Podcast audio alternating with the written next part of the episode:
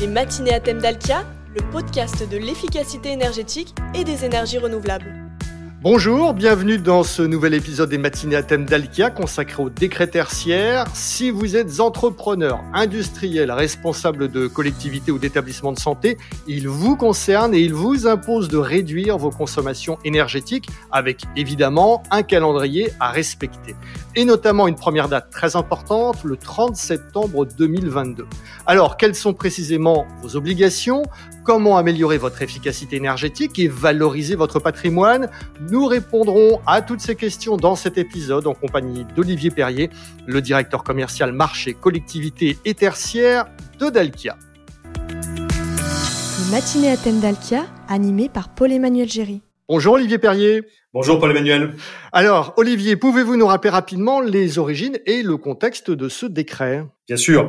Le tertiaire, c'est un secteur qui est fortement émetteur avec 37 millions de tonnes d'équivalent euh, CO2. Et donc, bien évidemment, il a un rôle important à jouer dans la transition énergétique. Avant, euh, le décret tertiaire, c'était une réglementation qui concernait souvent la performance énergétique des bâtiments nouveaux, des bâtiments qu'on livrait. Euh, avec cette publication de la loi Elan, évolution du logement, de l'aménagement et du numérique qui a été publiée en 2018, on a une nouvelle obligation qui s'est inscrite au Code de la construction et de l'habitation à propos de la réduction de la consommation énergétique du parc tertiaire des bâtiments existants. Donc depuis juillet 2019, le dispositif éco-énergie tertiaire, qu'on appelle plus communément le décret tertiaire, précise les modalités d'application de la loi Elan.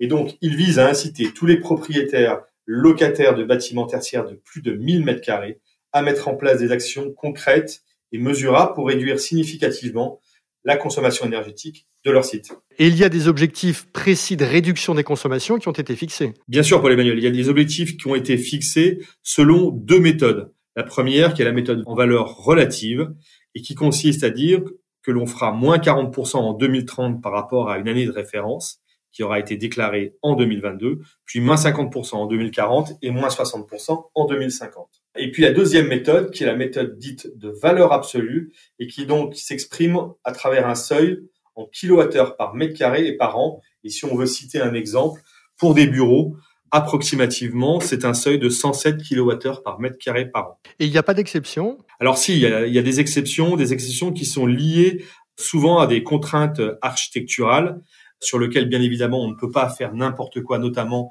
en termes de modification de façade, ou alors parce qu'on jugera les coûts disproportionnés avec un taux de retour qui serait peu pertinent économiquement. Logiquement, on parle souvent d'un taux de retour supérieur à 30 ans quand on parle de l'enveloppe et de la structure du bâtiment, ou de 15 ans au travers des systèmes à l'intérieur du bâtiment. Ouais, et dans ce cas, il y a un dossier technique à de modulation qui devra être présenté en 2026, mais euh, je vous propose qu'on en parle tout à l'heure.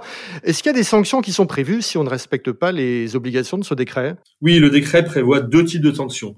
La première, qui est une, un principe de name of shame, c'est-à-dire si moi, propriétaire ou locataire, je ne remplis pas mes obligations de déclaration annuelle ou d'atteinte de mes objectifs de performance en 2030, mon nom, le nom de mon patrimoine sera publié sur un site public. Voilà. La deuxième sanction, qui est cette fois-ci d'ordre pécuniaire et qui s'adresse uniquement à la deuxième obligation, c'est-à-dire réduire ma consommation à l'échéance de 2030, je pourrais être pénalisé d'une amende de 7500 euros en tant que personne morale. Alors dans ce décret tertiaire, Olivier, il y a une date clé, une date très importante, qui est cette année, le 30 septembre 2022. Alors qu'est-ce qui va se passer? Qu'est-ce qu'il faut faire? Alors exactement, la première date, c'est bien le 30 septembre 2022, c'est la première obligation auxquelles sont euh, soumis les assujettis. Et donc, il va falloir déclarer ses consommations énergétiques pour les années 2020 et 2021, ainsi que choisir une année de référence. Une année de référence, ça, ça veut dire qu'entre 2010 et 2020, je vais choisir ma ligne de départ et donc l'année sur laquelle ma consommation a été euh, la plus importante et, et qui constituera la base euh, sur laquelle sera calculé mon objectif. Tout ça, ça peut représenter un sacré travail. Il est donc euh, primordial de se pencher très tôt sur cette question et de ne pas hésiter à se faire aider. Et Olivier Perrier chez Dalca, vous avez d'ailleurs conçu une offre spéciale qui s'appelle Click and Déclare, c'est ça? Exactement. On avait conscience qu'il était important d'accompagner nos clients.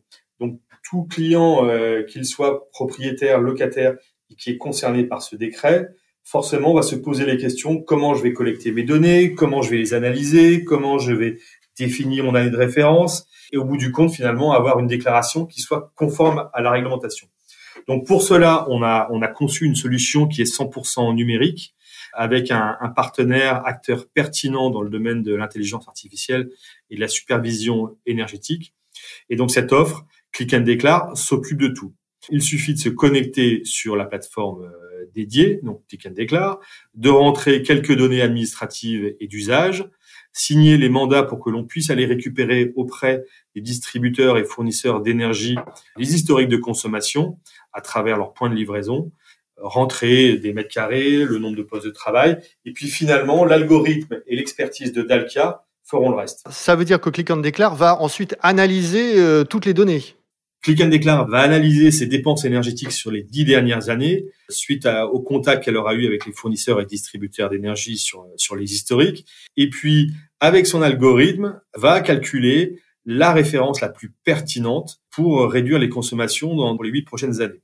Donc, elle, elle calcule vraiment euh, automatiquement euh, l'ensemble de ces paramètres qu'elle décorrèle, comme le demande Opérate, des paramètres de rigueur climatique et d'intensité d'usage et puis elle générera de manière euh, automatisée la déclaration sous opérate avec une attestation en retour comme quoi euh, le client est bien conforme à la réglementation. Je précise une dernière chose, enfin deux dernières choses, c'est que avant d'envoyer les éléments à Opérate pour la déclaration, bien évidemment, le client en validera euh, la pertinence. Et puis deuxièmement, c'est une déclaration qui est à faire annuellement, et ceci jusqu'en 2030. Je crois qu'aussi cette solution permet de visualiser annuellement, c'est ça le chemin qui reste à parcourir jusqu'aux objectifs du décret. Donc ça, c'est quelque chose d'intéressant.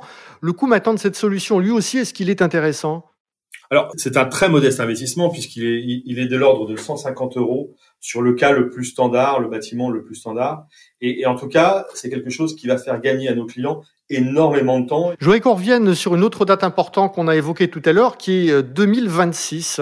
Euh, oui, alors effectivement, on l'a rapidement euh, abordé tout à l'heure. On a bien conscience, enfin Opéra et l'État a bien conscience qu'il y a des cas où réduire de, de moins 40% si on prend la méthode en valeur relative va être très compliqué puisque le client peut avoir un bâtiment qui est classé, peut avoir un certain nombre de contraintes qui feront que les actions engagées aurait des retours euh, sur investissement euh, qui seraient extrêmement longs.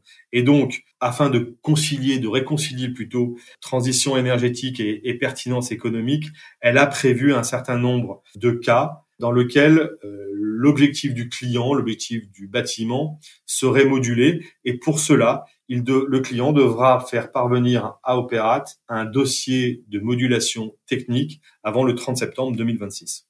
Ouais, donc un dossier qui va être là aussi à préparer très en amont.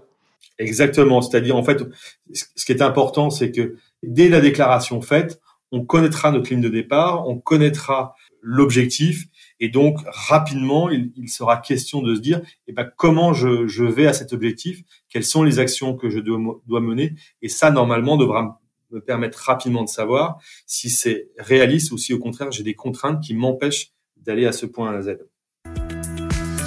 Les matinées à thème d'Alkia, le podcast de l'efficacité énergétique. Et bien sûr, au-delà du recueil et de la déclaration des données, pour répondre au décret tertiaire, il faut évidemment le plus vite possible s'intéresser à la réduction des consommations énergétiques. Et là, Olivier, il y a toute une série de solutions que l'on peut mettre en place. Exactement, il faut s'y mettre vite et on le voit bien aujourd'hui avec la crise actuelle concernant euh, les tarifs de l'énergie que la guerre en Ukraine met en, met en valeur, mais la, la crise sanitaire également. Euh, nous montre que avec cette forte volatilité des prix des énergies et particulièrement celles qui sont fossiles, il est important et urgent de consommer beaucoup moins d'énergie que l'on fait aujourd'hui. Et c'est pour ça que le gouvernement a mis en place des actions qui vont dans ce sens. Alors, euh, vous avez quelques exemples par quoi est-ce qu'on peut commencer euh, comme action? On peut classer finalement ces actions en plusieurs catégories. La, première et finalement la moins chère, c'est celle qui consiste à adopter des éco-gestes et donc adapter sa consommation aux stricts besoins, comme réduire la température ambiante. Et puis, bien évidemment, il va falloir commencer à investir. Et ce qu'on peut noter, c'est que les niveaux d'investissement sont croissants. Les premières actions réalisées sont souvent euh, les moins chères, mais c'est celles aussi qui rapportent le plus en matière d'économie d'énergie. Elles peuvent être rapidement mises en œuvre et donc protéger finalement le, le client. On peut commencer d'abord par les, les, actions qui concernent les équipements qui sont à l'intérieur du bâtiment, ce qu'on appelle les systèmes. Donc ça va être la mise en place de systèmes de comptage d'énergie, de mise en place de systèmes de télégestion. On peut remplacer des équipements qui fonctionnent aux énergies fossiles, type chaudière au fuel ou, chaudière gaz, par des équipements de type pompe à chaleur, raccordement à un réseau de chaleur, mettre en place une chaufferie biomasse. En fait, tous ces équipements qui permettent de s'affranchir des énergies fossiles. On peut également aussi passer euh, l'ensemble de nos, lumières avec une technologie LED. Euh, il y a d'autres actions qui sont euh, qui sont facilement mises en œuvre, qui peuvent être l'isolation de tous les réseaux de chauffage ou tout simplement des actions de conduite sur les équipements énergivores. Est-ce qu'on sait à peu près quel coût ça représente tout ça? Ces actions représentent en général un, un, ratio de 100 euros par mètre carré d'investissement. C'est ce que c'est ce qu'a mis en lumière le SNEC et le syndicat national des exploitants de chauffage, adhérent de la FEDEN, sur les contrats de performance énergétique à travers son étude. Donc, premier type d'action, les éco-gestes. Ensuite, on va agir sur les systèmes, les équipements. Après, qu'est-ce qu'on peut faire? Une, une, fois qu'on a travaillé l'intérieur du bâtiment, on va s'attaquer à, à l'enveloppe du bâtiment. Il va s'agir d'isoler euh, le bâtiment, d'isoler son enveloppe, de changer les, les huisseries, de changer les, les, fenêtres, mettre des panneaux photovoltaïques avec un usage en autoconsommation. Et donc, on s'aperçoit qu'avec ces, ces, actions, que ce soit les, éco-gestes, que ce soit les actions sur les systèmes ou les actions sur l'enveloppe du bâtiment, on devrait atteindre quasiment les objectifs 2030 euh, du décret tertiaire. Si bien évidemment, on a déclaré en tout cas une année, une année de référence pertinente. Et puis évidemment, euh, voilà, on peut s'attaquer à la structure du bâtiment, c'est ça. Hein et après, effectivement, au-delà de ça, il faut s'attaquer à la structure du bâtiment, mais en règle générale, ça vient remplir des objectifs qui vont bien au-delà de, de, la transition énergétique et, et la réduction des, des, consommations. Ça vient souvent aussi euh, changer les usages du bâtiment. Euh, voilà. Vous parliez tout à l'heure de verdir les équipements, de décarboner, mais en quoi est-ce que ça peut aider à remplir les objectifs du décret tertiaire? Eh ben, en fait, grâce euh, à des coefficients de, conversion euh, du passage d'une énergie à, l'autre, euh, le décret tertiaire veut également encourager le passage à des énergies plus vertueuses. En effet, il y a un arrêté à ce décret qui est appelé arrêté valeur 2, qui devrait être publié très prochainement et qui définit entre autres des coefficients de conversion du passage d'une énergie gaz au fuel à une énergie plus vertueuse, comme pourrait être de la chaleur renouvelable. Concrètement, si on se raccorde à un réseau de chaleur à la place d'une chaudière, on réalisera automatiquement 23% d'économie d'énergie au sens du décret tertiaire. Et donc, ça concilie parfaitement, euh, effectivement, efficacité énergétique et, décarbonation. Il y a un contrat qui est particulièrement adapté pour réaliser tous ces travaux, ces travaux d'efficacité énergétique et de décarbonation. C'est le contrat de performance énergétique ou le marché global de performance quand on est dans le public. Exactement, Paul-Emmanuel. Le, le CPE garantit vraiment contractuellement la baisse des consommations énergétiques par rapport à la situation de référence qui pourrait être bien sûr euh, celle qu'on a déclarée sous opérate. Donc il engage l'entreprise de services énergétiques dans la durée sur la performance énergétique et, économique. Et, et, donc il va procurer une belle sérénité aux propriétaires sur l'atteinte de ses objectifs, ceux du décret tertiaire, et tout ça avec un budget qui est connu à l'avance. Qu'est-ce qui va inclure ce CPE alors, le, le, CPE va inclure l'ensemble de la chaîne de valeur de la performance énergétique, à savoir la conception et la réalisation de, de travaux de rénovation énergétique et la recherche de l'optimisation économique au travers des subventions et des certificats d'économie d'énergie. Il inclut également la conduite et la maintenance des équipements, le pilotage des consommations d'énergie. Il peut aussi inclure l'achat et la gestion de l'énergie entrante, la sensibilisation aux éco-gestes en direction des occupants et bien sûr l'engagement ferme, donc la prise de risque sur les résultats. En cas de dérive, pour le client, pour le propriétaire, pour le locataire, les écarts sont bien pris en charge par l'opérateur. Ouais, c'est vraiment intéressant. Et donc, on le voit bien avec le prix actuel des énergies, le propriétaire, le locataire fait coup double, voire même triple. Il remplit, premièrement, ses obligations du décret, il réduit ses consommations et ses émissions, et donc il s'inscrit pleinement dans la transition énergétique. Et troisièmement, et c'est pas la moindre, il baisse sa facture. Mais pourquoi le propriétaire ne ferait pas tout simplement des travaux et puis euh, contractualiserait avec un autre opérateur pour la maintenance?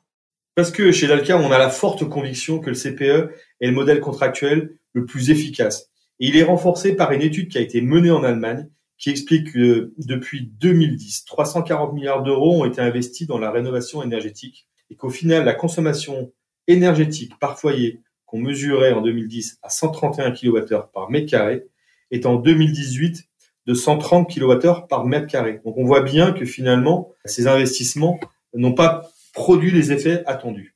Et est-ce qu'on sait pourquoi? Alors, la première raison euh, est celle qu'on appelle le, fameux euh, effet rebond. En fait, dans les logements, euh, à partir du moment où ils sont mieux isolés, que les énergies fossiles étaient en baisse, en tout cas c'était le cas avant la, crise en Ukraine, eh ben les occupants n'étaient pas incités à faire des efforts en termes de comportement. Donc chauffaient à 22 au lieu de 20. Et donc cet effet-là a, a annihilé une partie des investissements. La deuxième raison, c'est qu'il y a un certain nombre de rénovations qui ont parfois été inefficaces et en plus très chères. C'est ce que répète le, syndicat de la fédération, en tout cas immobilière allemande, et qui dit qu'on a souvent mis en place des nouveaux systèmes de chauffage, mais qui étaient mal calibrés et qui donc au final consommaient autant qu'avant. On a aussi fait des actions qui étaient contre-productives, comme l'isolation des façades côté sud, qui empêche le bâtiment de se réchauffer avec les rayons du soleil. Donc, ce qu'on dit là, finalement, entre l'effet rebond et, et cette inefficacité, c'est qu'il faut arrêter de regarder la consommation d'énergie théorique d'un bâtiment, mais mesurer les consommations et les émissions de CO2 réelles. Et donc, s'engager sur le résultat et dans la durée pour être plus cohérent. Et ça, il y a un seul modèle contractuel qui le propose, c'est le contrat de performance énergétique. Et puis à propos d'ailleurs de ce CPE sur le site dalkia.fr, vous pouvez télécharger un livre blanc, réussir sa rénovation énergétique avec le CPE. Ce guide vous aidera à cerner les démarches, à effectuer les opportunités financières dont vous pouvez bénéficier, et puis également aussi des exemples d'actions pour améliorer sa performance énergétique. Un mot de conclusion, Olivier? Oui, euh, si le décret tertiaire peut apparaître comme une contrainte, il doit surtout être pris comme une immense opportunité pour tout propriétaire et locataire afin de s'inscrire dans la transition énergétique et dans la baisse de ses charges. Et puis, le, dernier conseil, c'est pas d'attendre le dernier moment en 2029 pour s'y mettre. Euh, il faut s'inscrire dans une dynamique très rapidement. Et le contexte ukrainien et ses conséquences sur les approvisionnements, les prix des énergies, nous rappellent à tous l'importance de réaliser très rapidement des actions d'efficacité énergétique et de décarbonation pour protéger sa compétitivité et son activité économique. Il est aussi nécessaire de rappeler que le CPE est un modèle vertueux circulaire. C'est-à-dire? C'est-à-dire les économies d'énergie générées dans la durée, complétées des certificats d'économie d'énergie, permettent d'autoporter tout ou partie des investissements ou de financer de nouveaux investissements pour accélérer encore plus sa performance énergétique. De plus, sur le financement, Dalca travaille sur des solutions qui ont pour objectif de réconcilier les enjeux du plus long terme, comme la sortie des énergies fossiles, avec les contraintes court terme de budget, en proposant une offre qui financera ses actions de performance énergétique sur un modèle financier déconsolidant. Donc il faut vraiment y aller là, Olivier. Ah là, il n'y a plus de raison d'attendre pour commencer la transition de son bâtiment tertiaire. Ok, le message est passé. Merci Olivier Perrier. Merci Paul-Emmanuel. C'est la fin de cet épisode. Merci à vous de nous avoir suivis. Si vous souhaitez en savoir plus, rendez-vous sur le site dalkia.fr où vous pouvez bien sûr contacter directement par email un expert. L'adresse c'est dcm@dalkia.fr. On se retrouve le mois prochain pour un nouvel épisode.